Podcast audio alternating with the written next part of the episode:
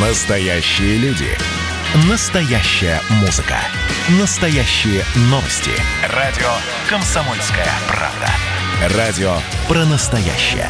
97,2 FM. эм. Союзное государство. Картина недели. Здравствуйте, я Екатерина Шевцова, и это «Картина недели». В ней я рассказываю о том, что произошло важно в союзном государстве. Премьер-министр Беларуси Роман Головченко дал интервью телеканалу «Беларусь-1». Что говорил об интеграции? Памятное мероприятие в Александровском саду накануне Дня Победы. Общий взгляд на историю и Великую Отечественную войну вышла книга, над которой трудились российские и белорусские авторы. О главных событиях в союзном государстве прямо сейчас.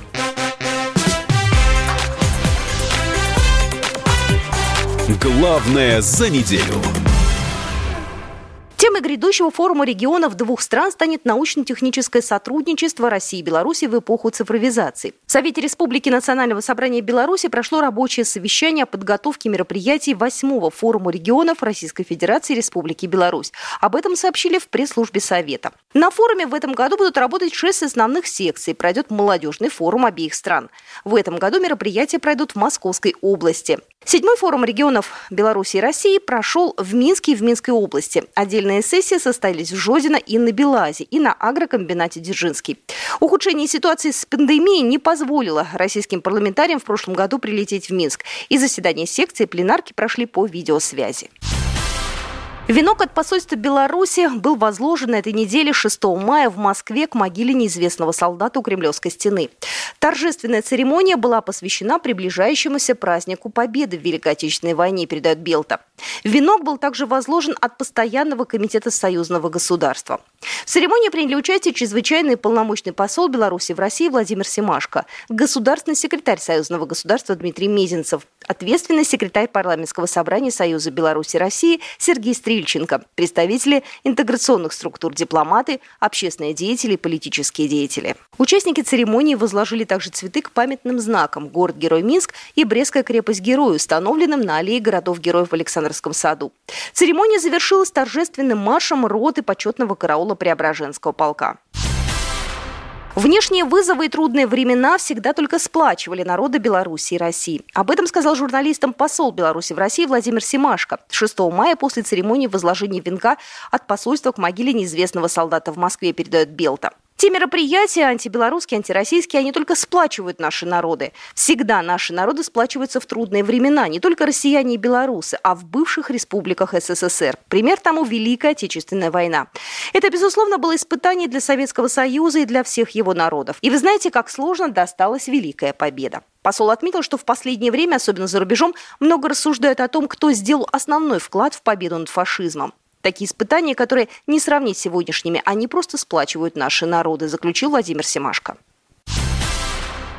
Российская нефть поставляется в Беларусь в соответствии с условиями контрактов, заявил в эфире телеканала «Беларусь-1» премьер-министр Беларуси Роман Головченко, комментируя опубликованную в СМИ информацию о якобы возможном прекращении поставок нефти из России на белорусские нефтеперерабатывающие заводы из-за санкций США, сообщает Белта. Премьер-министр также рассказал, как страны Евразийского экономического союза на прошедшем в апреле в Казани заседании Евразийского межправительственного совета отреагировали на применение Беларусью ответных мер на недоброжелательные действия некоторых иностранных компаний. Определенный интерес был проявлен, я объяснил наши мотивы. Они были восприняты, поддержаны, сказал Роман Головченко. По его словам, такие меры – это суверенное право страны. Премьер-министр подчеркнул, что они никоим образом не нарушают обязательств Беларуси в рамках ЕАЭС. Комментируя итоги встречи с председателем правительства России Михаилом Мишустиным, Роман Головченко напомнил, что белорусская сторона завизировала и передала российской проекты 26 союзных программ по интеграции, две еще в работе. О сроках реализации и задачах Роман Головченко.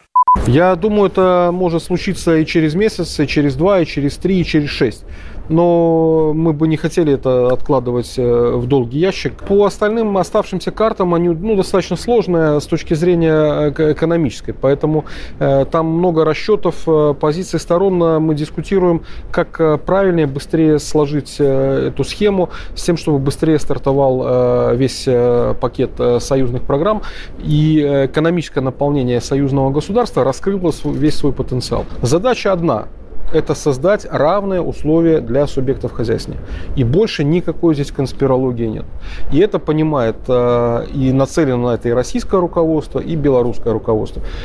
Беларусь обсуждает с Россией возможность экспорта леса и товаров машиностроения через российские порты. Об этом также сообщил в эфире телеканала «Беларусь-1» Роман Головченко, премьер-министр Беларуси. По его словам, определены категории товаров, в отношении которых потенциально есть экономическая целесообразность задействовать российские порты.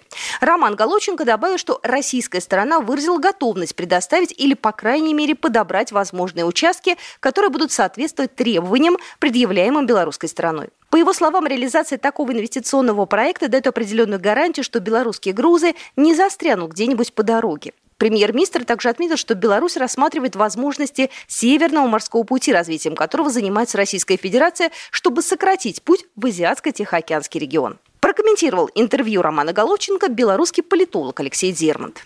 То, что работа над дорожными картами продолжается и уже говорят о завершении этой работы, это очень хороший сигнал на самом деле. То есть это значит, что мы возвращаемся и доделываем то, что нужно для того, чтобы ну, поставить а, определенную точку в, в этапе интеграционном. Это очень важно, потому что вот а, сопряжение наших экономик, их соединение даже в какой-то единый комплекс, это то, что должно нам помочь преодолеть в том числе и последствия этой пандемии. Как только будут стороны готовы, как только найдут компромиссное решение, я думаю, тогда сразу и подпишут. Потому что ну, намерения специально затягивать, мне кажется, нет ни у одной из сторон. Но вот до конца прояснить вопросы, чтобы они потом не всплыли, да, и потом эти проблемы э, не оказались э, актуальными, это важно. Поэтому здесь важно тщательно проработать все.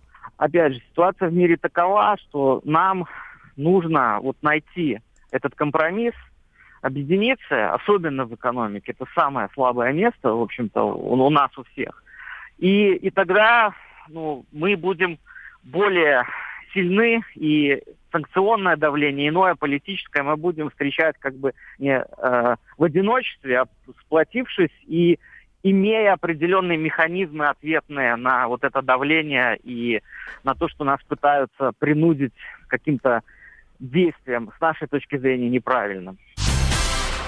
Посол Беларуси в России Владимир Симашко заявил, что наши страны близки к созданию экономической платформы союзного государства. Об этом сообщает Белта. У России и Беларуси сегодня есть абсолютное понимание, что нам надо делать, куда двигаться каждому отдельно взятому государству и в целом в рамках союзного государства. Сегодня можно констатировать, мы достаточно близки к тому, чтобы действительно создать экономическую платформу союзного государства, заявил Владимир Симашко. Он напомнил, что из 28 дорожных карт по углублению интеграции России и Беларуси согласованы 26 уже осенью может состояться подписание всех документов. Дорожная карта – план действий, направлений, единая промышленная политика, единая аграрная политика, создание единого рынка нефти, газа, электроэнергии и так далее. 28 направлений. И в каждом этом направлении надо подвести законодательную базу. И в Беларуси, и в России, и в межправсоглашение подписать. То есть потом пойдет напряженная работа, формирование нормативной базы. И это займет минимум полгода, уточнил посол. Дипломат отметил, что, к примеру, унификация налогового и таможенного законодательства двух стран может занять два с половиной года. Поэтому сторонам предстоит серьезная и масштабная работа. Ядерное топливо готово для начальной загрузки в реактор второго энергоблока БелАЭС, сообщает Белта, ссылаясь на Росатом. Поставка топлива выполнена по контракту на сооружение электростанции. Контроль проводили специалисты БелАЭС с участием представителей генерального подрядчика «Атомстройэкспорт» и завода-изготовителя топлива Новосибирского завода химконцентратов. Приемку контролировали сотрудники Росатомнадзора Беларуси. До начала загрузки в реактор энергоблока номер 2 топливо будет находиться в хранилище. Большая ярмарка белорусских товаров впервые проводится в Владивостоке, сообщили в посольстве Республики Беларусь Российской Федерации. Фестиваль «Ярмарка белорусских товаров» уже прошла в ряде городов Приморского края – Уссурийске и Арсеньеве. На открытии состоялся двухчасовой концерт, организованный при поддержке белорусского землячества. Для жителей столицы Приморья все шесть областей Беларуси представили на установленных 25 палатках свои лучшие товары. Молочную мясную продукцию, бакалей, консервы, мед, текстильные товары, одежду. Потом ярмарка поедет в другие города Приморского края и Дальнего Востока. Ярмарка продлится до 10 мая. Белорусские и российские историки издали первое учебное пособие «Россия и Беларусь. Очерки совместной истории» в масштабном цикле совместных работ «Россия и Беларусь. Страницы общей истории». В исследовании привезено много уникальных документов, которые публикуются впервые. При подготовке издания использованы материалы архивов России, Беларуси, Украины, Германии и Польши. В пособии раскрываются подходы российских и белорусских историков к предпосылкам и причинам, характеру и ходу Второй мировой и Великой Отечественной войн, вкладу народов Советского Союза в общую победу. Книга подготовлена под редакцией доктора исторических наук, члена-корреспондента Национальной академии наук Беларуси, академика секретаря отделения гуманитарных наук и искусств Национальной академии наук Александра Коваленя и доктора исторических наук, члена-корреспондента Российской академии наук Ефима Пивовара. Комментирует эту уникальную историческую работу один из авторов издания, доктор исторических наук Александр Коваленя. В нашем учебном пособии мы постарались избежать каких-то крайностей и стремились с наибольшей объективностью осветить сложнейший период военных событий. Мы не забыли ни Брестскую крепость, мы не забыли ни Ленинград, ни Сталинград, ни Курскую битву. Мы, конечно же, уделяем внимание и освобождению стран Европы, окончанием войны на Дальнем Востоке, Нюрнбергским процесс. Поскольку мы строим союзное государство, у нас есть идея, есть наработки подготовить общий курс истории России и Беларуси в исследовании, изучении не только военной истории, но и гражданской истории, истории культуры, истории развития науки, литературы, истории экономики. Вот такие события происходили в жизни союзного государства на этой неделе. С вами была Екатерина Шевцова. Программа произведена по заказу телерадиовещательной организации Союзного государства. Картина недели.